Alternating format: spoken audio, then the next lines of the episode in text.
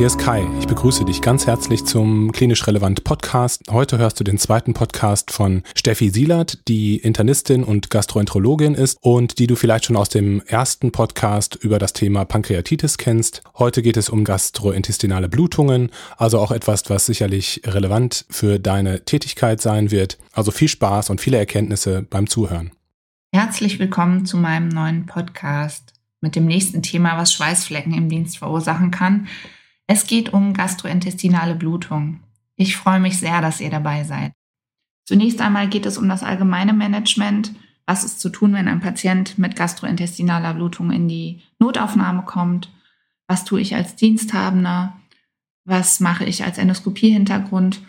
Und nachfolgenden versuche ich dann auf speziellere Fragestellungen einzugehen. Erste und natürlich wichtigste Frage, ist der Patient-Kreislauf stabil?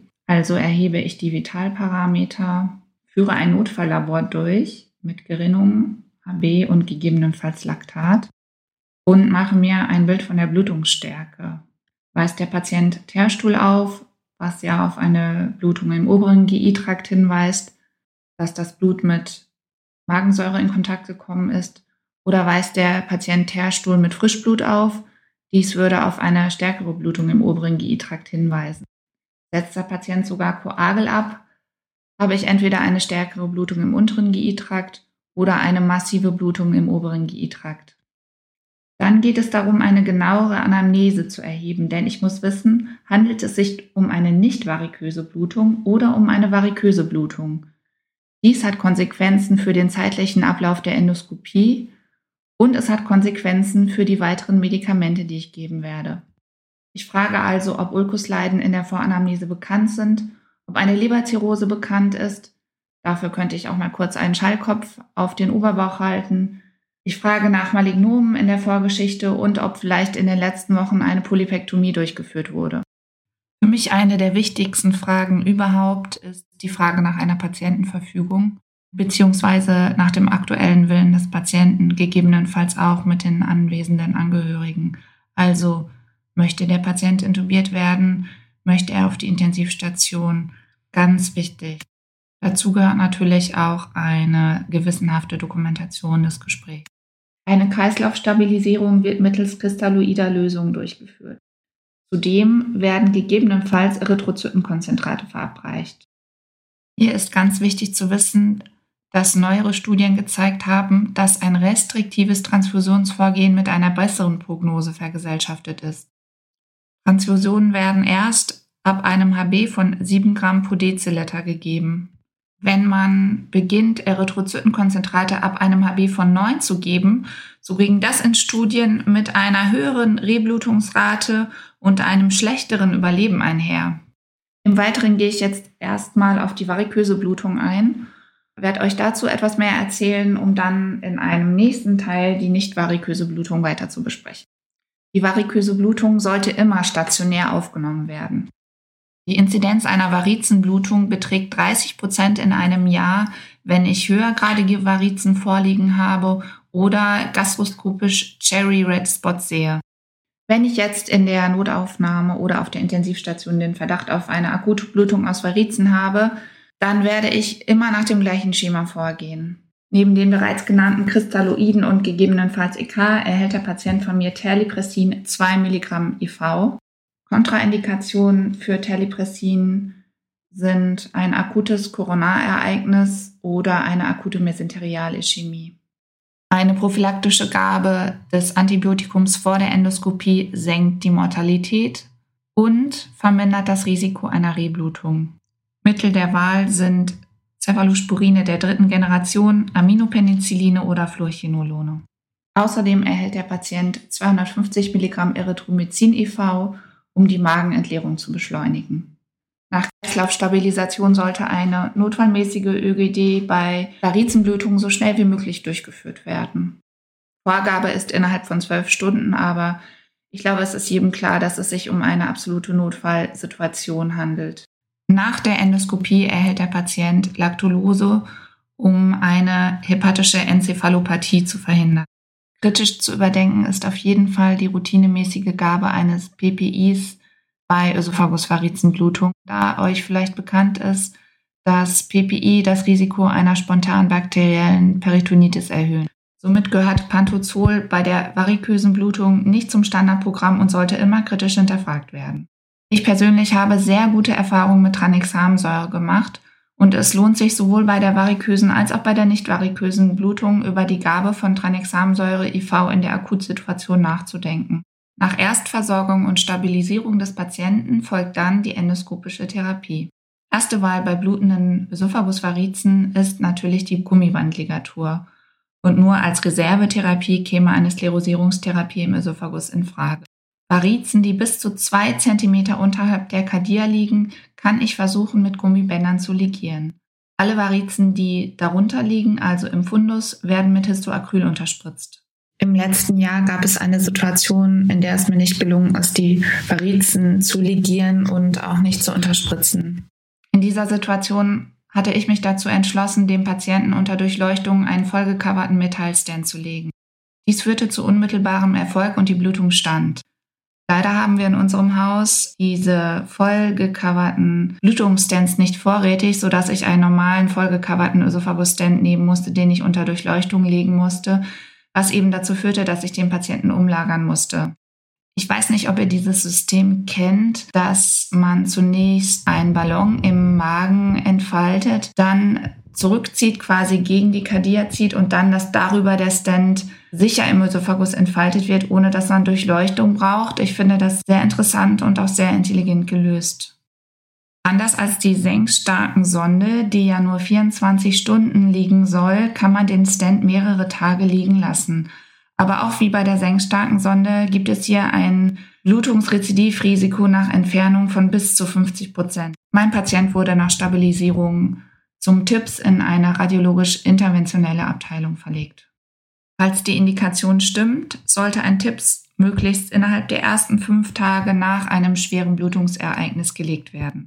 Als weitere sehr elegante Methode bei therapierefraktärer Blutung gibt es die Möglichkeit, endosonografisch gesteuert das entsprechende Varizengefäß zu detektieren und dann unter endosonografischer Sicht Histoacryl- oder Fibrinkleber oder auch gefäßverschließende Coils ganz gezielt in dieses Gefäß zu applizieren.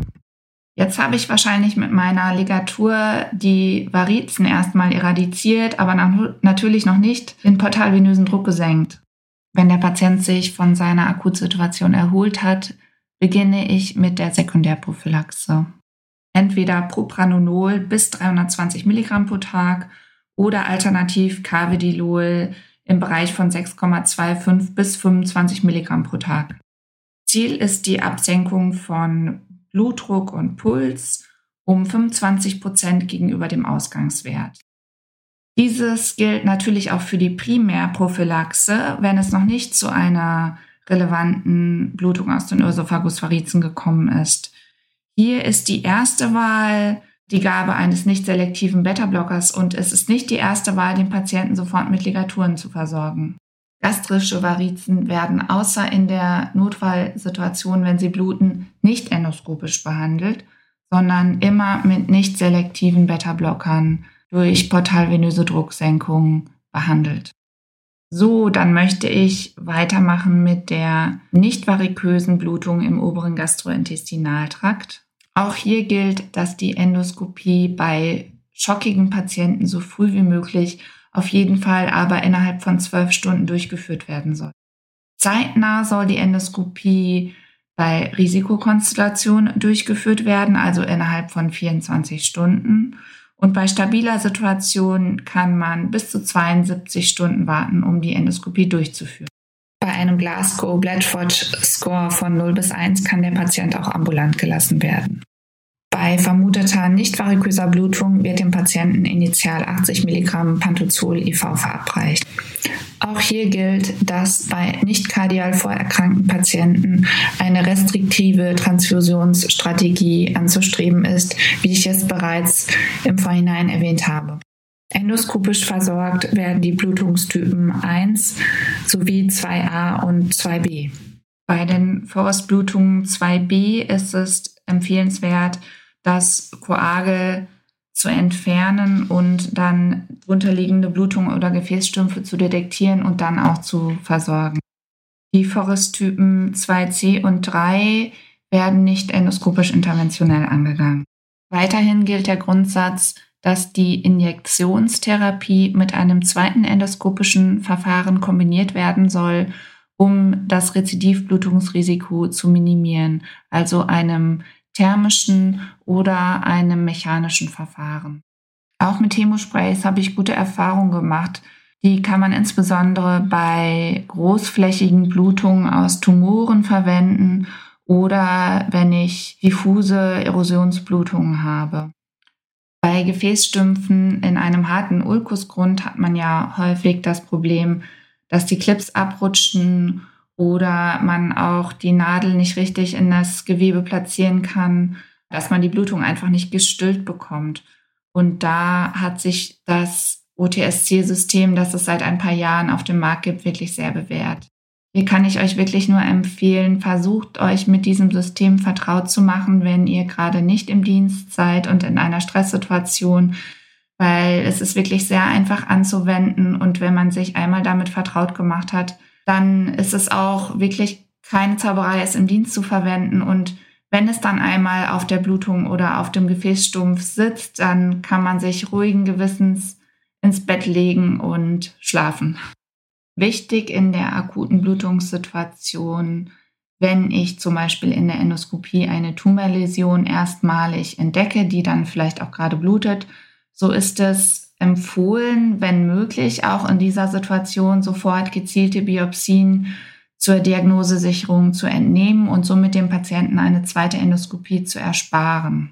Einige Stunden oder Tage nach der Endoskopie war es früher die Regel, dass man eine Second Look Endoskopie gemacht hat, um sich den Befund nochmal anzuschauen. In Studien ist dies nicht mit einer besseren Prognose vergesellschaftet und sollte außer in Ausnahmefällen nicht routinemäßig angewandt werden. Noch ein Wort zur Thrombozytenaggregationshemmung periinterventionell. Für Patienten mit hohem thromboembolischen Risiko, die eine Sekundärprophylaxe einnehmen, gilt, dass sie sofort nach der endoskopischen Blutstillung mit der Einnahme ihrer Thrombozytenaggregationshemmung beginnen soll. Studien zeigen hier nach effektiver Blutstillung kein erhöhtes Reblutungsrisiko. Allerdings, falls ASS pausiert wird, eine erhöhte 30-Tage-Mortalität. Das gleiche gilt für Makuma und die neuen Antikoagulantien. Hier sollte eine Wiederaufnahme nach spätestens sieben Tagen erfolgen. Bei früher Wiederaufnahme gibt es kein erhöhtes Rezidivblutungsrisiko. Allerdings ist die Mortalität und Thromboembolierate bei einer Wiederaufnahme erst nach 30 Tagen signifikant erhöht. Noch kurz ein Wort zur unteren gastrointestinalen Blutung, die ja doch so deutlich seltener ist als die obere gastrointestinale Blutung. Auch wenn der Patient hämodynamisch instabil ist, sollte versucht werden, eine intensivierte Darmvorbereitung zu erreichen innerhalb von drei bis vier Stunden, wenn der Patient es kann, fünf bis sechs Liter Abführlösung trinken, um eine sichere Identifizierung der Blutungsquelle zu erreichen und um die Risiken einer Perforation zu minimieren. Wenn die Blutung endoskopisch nicht angehbar ist und der Patient weiter blutet, dann seid ihr nicht alleine. Als Ultima Ratio wird der Patient chirurgisch operativ versorgt oder alternativ führt man eine CT-Angiografie durch, um den Patienten dann anschließend radiologisch interventionell vorzustellen zum gezielten Coiling der blutenden Arterie. Das war es bis hierher von mir. Ich hoffe sehr, ihr konntet für den nächsten Dienst die ein oder andere Information mitnehmen. Macht's gut! Vielen, vielen Dank, dass ihr heute wieder zugehört habt. Ich bin mir sicher, dass ihr wichtige Informationen für eure klinische Tätigkeit mitnehmen konntet. Es wäre super, wenn ihr euren Kolleginnen und Kollegen von unserem Podcast berichten würdet und wenn ihr uns eine Bewertung bei Apple Podcasts geben könntet. Gleichzeitig hier nochmal der Aufruf, wenn ihr Lust habt, mal bei Klinisch Relevant mitzumachen und einen spannenden Beitrag auf unserer Plattform zu veröffentlichen, dann meldet euch gerne bei uns unter kontakt.klinisch-relevant.de. Bis zum nächsten Mal, alles Gute, ciao.